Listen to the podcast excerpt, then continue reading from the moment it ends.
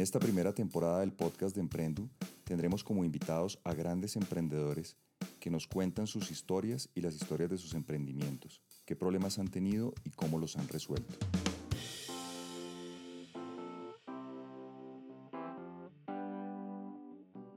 Muy buenos días a todos. Nuevamente estamos en el podcast de Emprendu con un gran invitado, un gran emprendedor, Luis Felipe Giraldo, quien eh, su negocio o ha entrado en un negocio bien interesante e innovador como es el de las cocinas ocultas. Luis Felipe pues nos va a acompañar hoy y nos va a contar cómo es su negocio. Hola Luis Felipe, muy buenos días. Hola Rafael, ¿cómo vamos? Gracias por la invitación. ¿Cómo todo? Mm, muy bien, muy bien. Gracias a ti por acompañarnos. De verdad que es un gran placer. No, súper, súper, súper. Gracias por la invitación de nuevo y espero poder compartirles un poco de, de todas las locuras que hemos venido haciendo en estos años y lo que estamos haciendo ahorita. Buenísimo. Luis Felipe, cuéntanos cómo es la historia tuya para que te volvieras emprendedor. ¿Cómo arrancó esto? Uy, la historia arranca bien, bien chiquito. Cuando estaba bien joven, eh, yo creo que al igual que, que, que, algunos, en nuestro caso, la historia, y hablo en plural porque normalmente es con mi familia, con quien hacemos muchas de estas locuras, en especial con mi prima. Y la historia arranca eh, con una familia emprendedora, una familia súper emprendedora, un viejo, primera generación, don Jaime, es mi abuelo, él arranca su primera compañía a los 13, 14 años en un pueblito que se llama La Virginia Risaralda, un viejo antioqueño, eh, nacido en Caramanta, Antioquia, se movió a Risaralda, arrancó una empresa de muebles, obviamente sin estudio, pues a los 13 años no terminó colegio ni siquiera. Y él arranca una compañía de muebles muy importante, en su momento la compañía de manufactura de muebles más grande eh, que había en el país. Y ese fue el ejemplo que nosotros tuvimos desde muy chiquitos. Una familia súper madrugadora, cuatro y media, cinco de la mañana, todo el mundo ya está trabajando terminar de, de, trabajar tarde, se trabaja sábados, casi que domingos, festivos. Y ese fue como todo el ejemplo que, que yo tuve desde pequeño. Eh, entonces, para, para mí era muy natural que terminara con, con ese chip o ese ADN. Y eso fue lo que, lo que hicimos en su momento. Eh, nosotros hemos creado diferentes compañías Invertimos mucho en startups, eh, hacemos inversiones porque nos encanta el emprendimiento, entonces invertimos en, en, en startups cada vez que vemos una oportunidad y llegando de pronto ya más hacia, hacia, hacia cocinas virtuales, que es la compañía donde, donde estamos en este momento, eh, dedicando todos nuestros, nuestros esfuerzos. Eh, nosotros traíamos un, pequeño background, una historia en una compañía de, de restaurantes llamada Alitas Colombianas, un caso muy bonito de éxito, de un crecimiento supremamente acelerado, 21 restaurantes en cuatro años, 200 empleados, un caso muy chévere y, y ahí empezamos como a pensar qué seguía para nosotros. Nosotros eh, hicimos una salimos, hicimos una venta de esa compañía hace algunos meses y, y nos estábamos preguntando como qué seguía para nosotros. Eh, pero eso, eso, de pronto como para darte un poco del background, de, de dónde venimos y, y, cómo terminamos en estas locuras. Nunca estuviste, yo estaba viendo, ¿nunca estuviste empleado? Sí, ¿tú fuiste corredor de bolsa o no? Sí, yo tuve un, eh, un tiempo corto, quizás unos cuatro o cinco años, en los cuales pasé por el sector financiero eh, y ahí aprendí, yo creo que, gran parte de mis bases. Eh, normalmente los que me conocen saben que yo me muevo ahí en una intersección extraña entre eh, finanzas corporativas, sector financiero, con finanzas corporativas, con emprendimiento innovación. Y hace algunos años decidimos apostarle a alimentos. Entonces es como la intersección de esos tres puntas eh, y durante cuatro o cinco años estuve trabajando en entidades eh, JP Morgan, Merrill Lynch, Bank of America, eh, algo de sector financiero colombiano también, en el mundo de, las, de los fondos de inversión. aprendí un montón, aprendí un montón, un montón de cosas chéveres y un montón de cosas que definitivamente no quisiera replicar a futuro, lamentablemente. Óyeme, ¿y cómo surgió la idea de las cocinas ocultas? Porque yo creo que ahorita con la pandemia ha sido un negocio bien importante para resolvernos la vida a varios, ¿no? Sí, a ver, a ver, te cuento, eh, nosotros cuando estábamos en la compañía anterior, nosotros tenemos otra sociedad que, es una sociedad que se dedica a operar franquicias. Esta sociedad se llama la Sociedad Operadora de Franquicias eh, es uno de los principales operadores de Subway de, Colombia. Y junto a esa experiencia en alimentos, en restaurantes y junto a la experiencia anterior que te contaba de alitas, te cuento que empezamos a, ver durante los años cómo el porcentaje de los domicilios se incrementaba año tras año. Nosotros en 2016-2017 las ventas a domicilio eran un 5%, un 4%, y de ahí fuimos viendo cómo se incrementaba y, dejando la pandemia de lado por ahora, vimos que alcanzó a llegar a un 30% inclusive en domicilios. Y ahí lo que empezamos a ver es que esto era un tema mucho, que iba mucho más allá de simplemente un impulso de Rappi o de domicilios.com, iFood, Uber Eats, y es que estaban cambiando los patrones de consumo, el comportamiento de, del ser humano estaba cambiando y eso está muy jalonado por la densidad poblacional, cada vez en menos metros cuadrados viven más personas, el, corre-corre y, pues ya estamos viendo cómo el estilo de vida colombiano ya se parece mucho al americano o al europeo y comemos enfrente del computador, las familias ya no cocinan, el domingo es para descansar, el festivo es para descansar, eh, las nuevas generaciones no cocinan, entonces todo eso al final el resultado de, esa ecuación, la sumatoria de esas variables fue los domicilios van como un volador, como un misil, eh, pero los restaurantes físicos nunca se diseñaron. Eh, cuando se concibió, cuando se diseñó por parte de un arquitecto un restaurante físico, eso nunca se diseñó para hacer domicilios.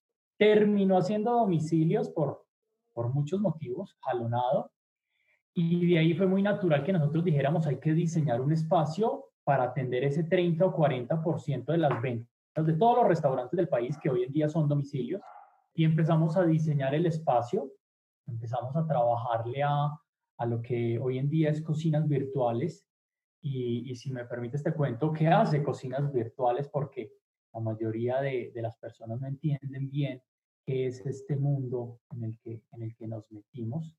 Nosotros tenemos dos unidades de negocio, una llamada infraestructura y en infraestructura lo que hacemos es lo que todo el mundo conoce.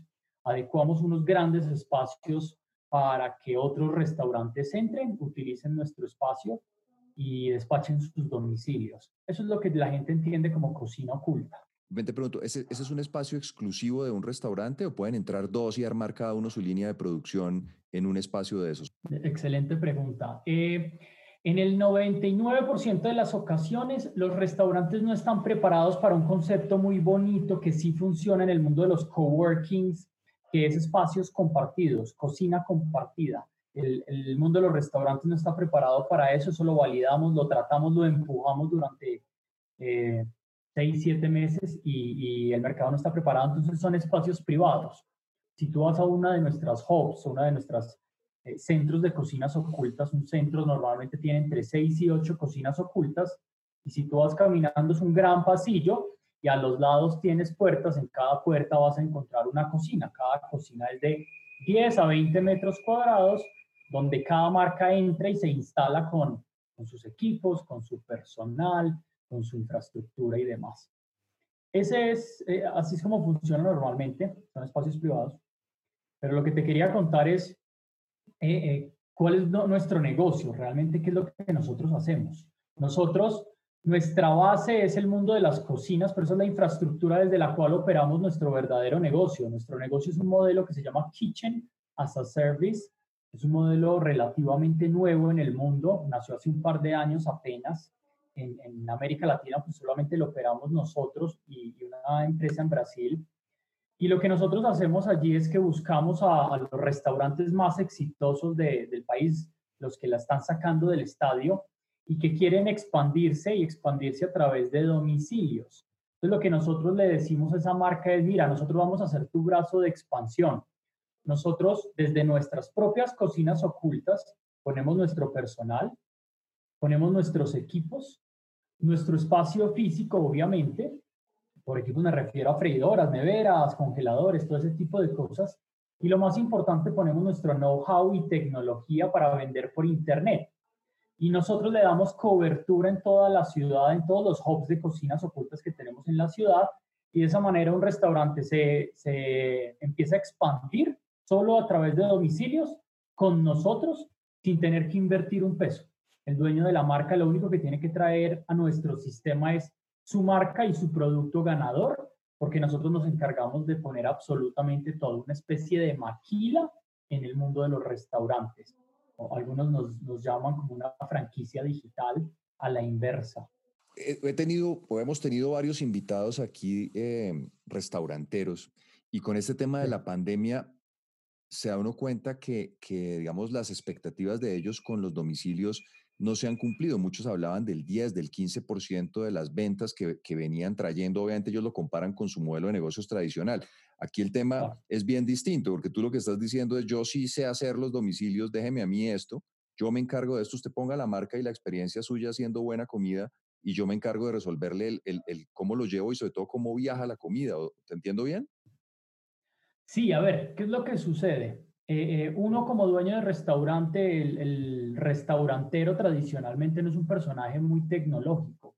A uno como dueño de restaurante no, no, uno no va a, un lugar donde le enseñan de tecnología o de marketing digital.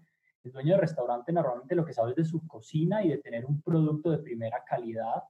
Pero el mundo de los domicilios es un juego completamente diferente y ahí es donde la gente cree que era cuestión de tomar el mismo producto que ya sabían hacer, meterlo dentro de una cajita una cajita cualquiera, de hecho ni siquiera voy a, echarle mucha cabeza si mi producto es con una caja de plástico o de copor o de cartón o de cartón plastificado, no, métalo dentro de cualquier caja y hágaselo llegar al cliente. ¿Cómo? De la manera que sea.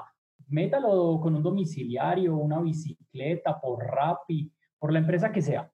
El mundo de los domicilios es, es, un mundo completamente separado, que parte de la misma base de tener un producto de primera calidad que hay que hacerle llegar a un cliente, pero es otro mundo. Y ahí es donde eh, entra un poco nuestro expertise para enseñarle al restaurantero que los domicilios hay que crear canales propios, que uno no puede tener dependencia completa de, de un agregador de demanda o de una de las grandes plataformas de, de domicilios, que hay que tener domiciliarios propios, que hay que tener una plataforma digital para recibir pedidos, que hay que dar preventa, venta y postventa al, al, al cliente final, hay que elegir el empaque correcto, que hay que diseñar una logística para domicilios. Y todo eso que te acabo de mencionar, pues es un mundo muy desconocido para la mayoría de los dueños de restaurantes.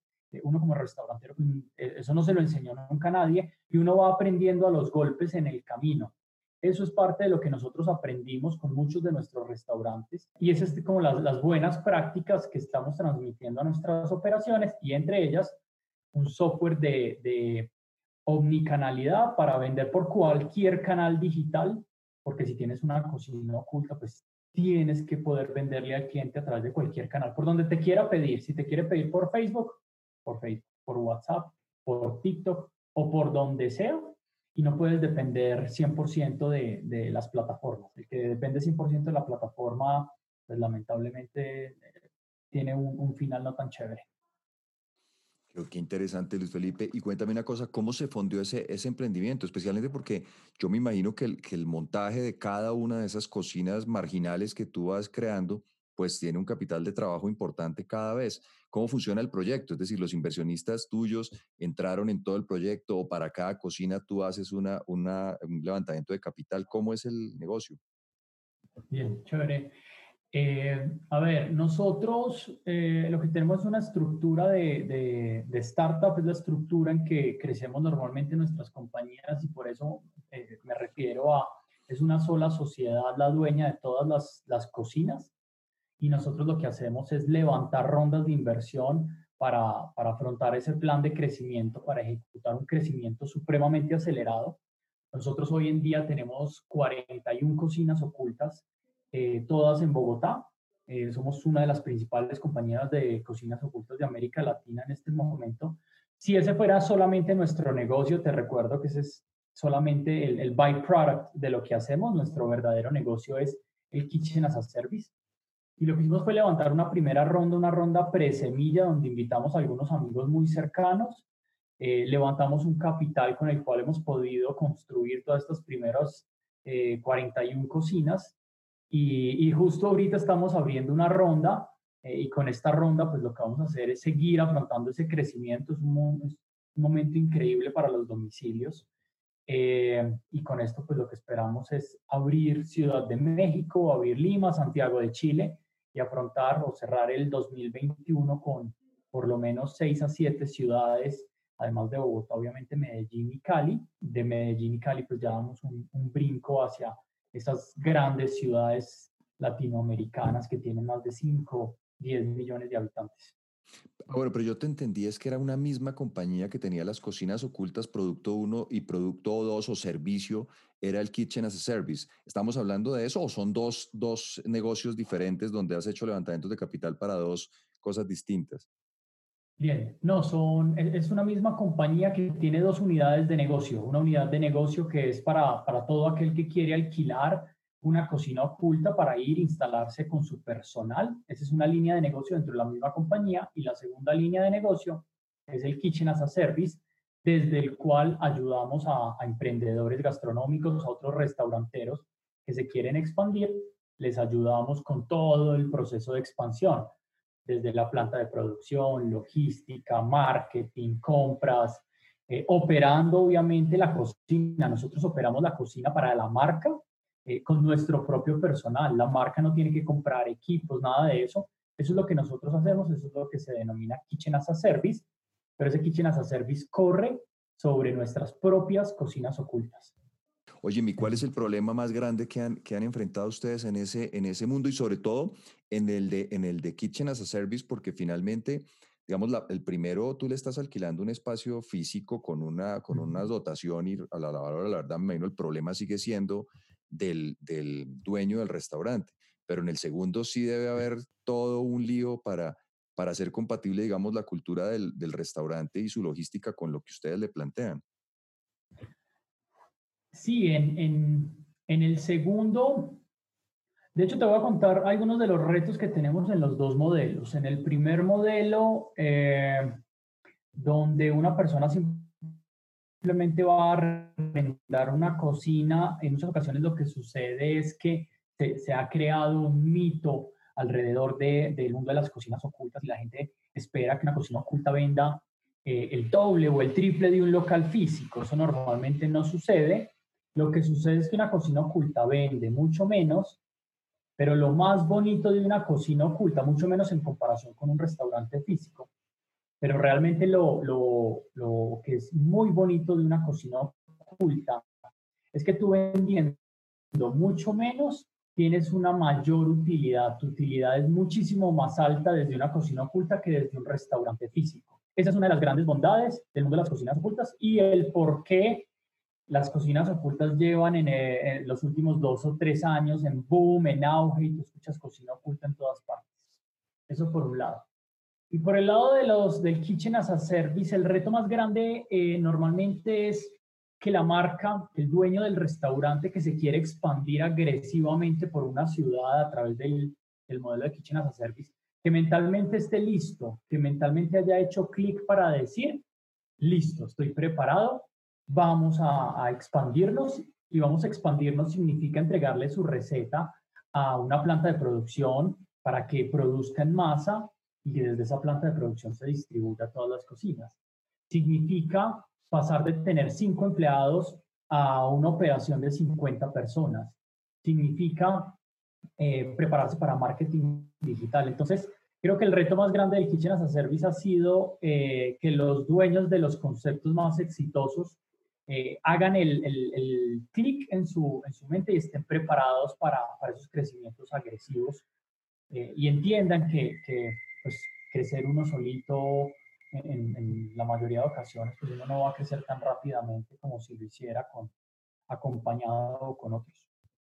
Oye, y en el camino, porque cuando uno inventa, también comete errores, ¿cuál ha sido el, el, el, digamos, qué harías diferente a partir de, de esos retos? Si tuvieras que volver en el tiempo, ¿qué harías distinto? te respondo esa pregunta con, con algo de, del contexto. A mi abuelo le tomó algo como 70 años construir la gran compañía que él construyó. Eh, lo hizo sin inversionistas, lo hizo solo, lo hizo a su ritmo. Y creo que hoy en día tenemos un afán muy grande, muy, muy grande por crear la siguiente gran compañía en un año. Ya, ya, hay que crearla muy, muy rápido. Y, ese afán es pegajoso, ese afán se, ha difundido, entonces todo el mundo vive de afán y corriendo. Entonces, creo que, que, que bajarle un poco a ese afán, disfrutar más el día, eh, mi esposa es la que más me repite, mi cabeza vive en el futuro, construyendo el futuro, entonces el presente nunca es suficiente, porque no importa cualquier gran victoria que yo tenga en el presente, eh, cerramos eh, un millón de dólares hace unos meses, ah, del carajo, pero eso no es momento para celebrarlo porque ya tenemos que pensar es en lo que vamos a hacer con esa plata y en la siguiente ronda de inversión y no sé qué. Entonces, hay que tener planes grandes, ambiciosos, pero hay que, hay que disfrutarse el camino. Eso suena súper clichésudo, lo escuchas en todos los libros. Pero para alguien que ha, ha, ido y ha vivido con tanto afán, creo que, que, ir con un poco menos afán sería fenomenal. Es difícil bajarle el, ritmo de, velocidad al que normalmente eh, vienes ejecutando. Pues imagino también con un negocio innovador el, el, el, tema del tiempo se vuelve importante porque siempre hay gente detrás tratando de hacer lo mismo y, y, de superarlo, ¿no? ¿Y qué consejo le darías tú a un emprendedor que quiere montar un negocio alrededor de la gastronomía? Yo le diría, no solo en la gastronomía, creo que el, un, eh, un par de los consejos que yo le daría a un emprendedor, y ahorita puedo pues, enfocarme un poquito en gastronomía, pero yo lo que le diría a ese emprendedor es que por favor tenga una visión de largo plazo, va atado a lo que te decía hace un rato, eh, hace unos minutos, y es que eh, por, por, ver ese afán, las grandes cosas normalmente toman, toman tiempo, construir las bases, que se generen los efectos en red, eh, que se genere el posicionamiento de una marca, eso no se hace ni en uno, ni en dos, ni en tres, ni en cuatro años, pero todo el mundo tiene esa visión, entonces si en el tercer o cuarto año no la está toteando y no la está sacando del estadio, 500 empleados, 50 millones de dólares en facturación, entonces crees que es un, un fracaso. Y mi consejo para los emprendedores es que tengan más visión de largo plazo. Si ustedes ven la lista de las 10 compañías más grandes de, del mundo, de Colombia, de lo que sea, pues llevan más de 10, 20 o 30 años. Entonces parte de, de esa visión, cuando tú, tienes esa visión entiendes y sabes que los retos del día a día pues son un reto de un plan más largo, que las relaciones que estás construyendo deben ser relaciones de largo plazo. Entonces no vas a, construir relaciones con personas eh, tóxicas, con personas con quien no harías negocios dentro de tres o seis meses y solamente te rodeas de personas con las que sabes que vas a ser amigo el resto de la vida. Te preparas psicológicamente, cre creas unas bases pero ya tienes un plan de largo plazo respecto a tu emprendimiento y no, y no te dejas llevar entonces por el vaivén del corto plazo, eh, no te rindes tan rápido, creas una costra eh, eh, emprendedora mucho más sólida y, y, pues hay más probabilidades de éxito, diría yo. Sabes que me acordaste de una de esas frases que recibe uno de, de los mayores y sobre todo de un, de un empresario que, a quien respeto mucho y me decía, que uno no debería hacer negocios nunca con una persona que uno no pueda invitar a almorzar a la casa. Es un consejo que termina volviéndose tremendamente sabio porque en realidad hay mucho por detrás. Es decir, tú, invitas a tu casa gente en la que estás confiando mucho, gente a la que le estás abriendo las puertas, o sea, de lado y lado, están generando un tema de confianza. Me, me sorprende oírte, oírte ese tema también de, de lo importante de con quién armar uno las sociedades y los emprendimientos.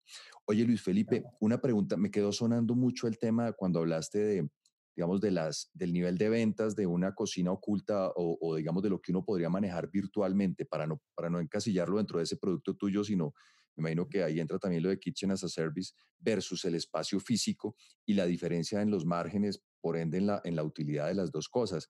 Eh, ¿Tiene sentido crear uno una marca de, de, restaurante, digamos, sin restaurante? ¿Tiene sentido que yo pase del mundo real? Me imagino que ese margen te lo da el hecho de no tener la gente, pues que, que un restaurante demanda y al mismo tiempo no tener el arriendo, que es lo que más duro le pega siempre a un restaurante.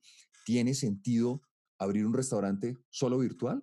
Excelente pregunta. Eh, y ese ha sido uno de los grandes debates de los últimos seis a siete años el concepto de los restaurantes virtuales nace en la India, hace siete años más o menos, restaurantes 100% virtuales.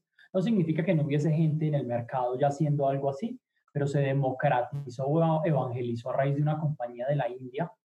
Eh, y lo que esta compañía le ha mostrado al mercado es que es muy difícil tener un restaurante o una marca de restaurantes 100% virtual y que sea exitoso en el tiempo porque la comida, la experiencia, todo eso se genera alrededor del de, de, espacio físico.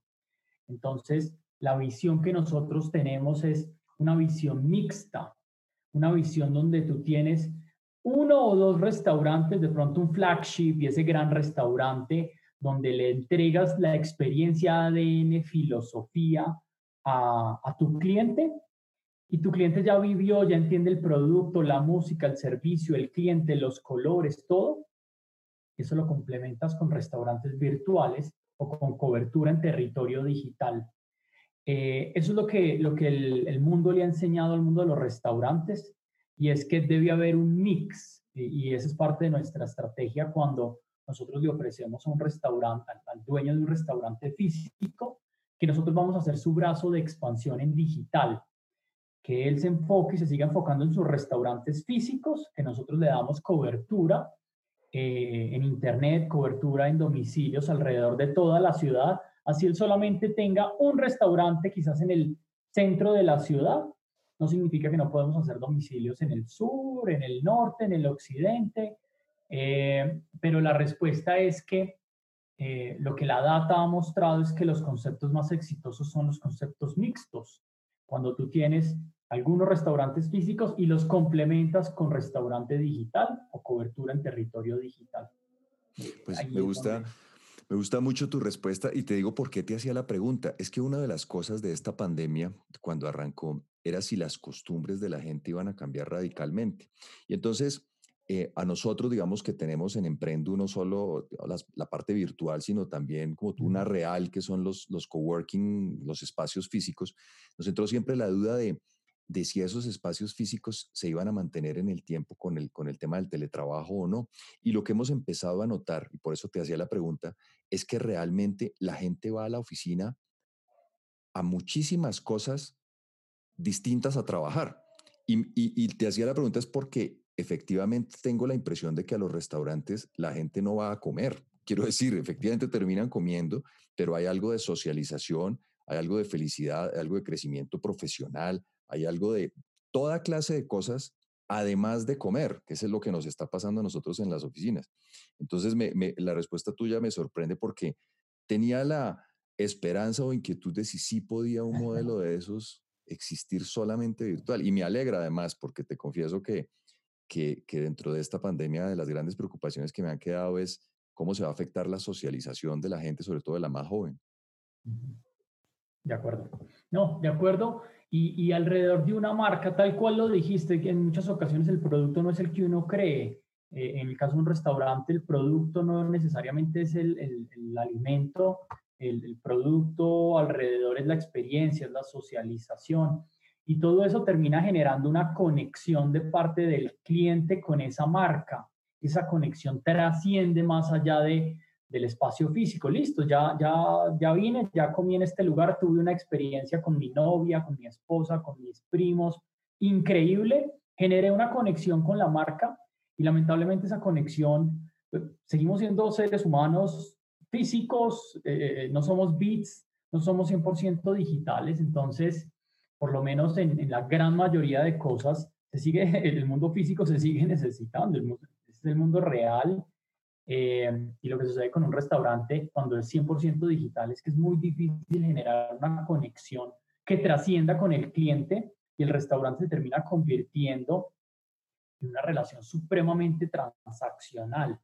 marca, cliente, transaccional. Eso significa que si no te doy un descuento, tengo un precio súper bajo o algo que haga que ese cliente me pida, pero inmediatamente fue una relación transaccional y no una conexión con el, con el cliente. Entonces, eh, eh, hacia allá la respuesta.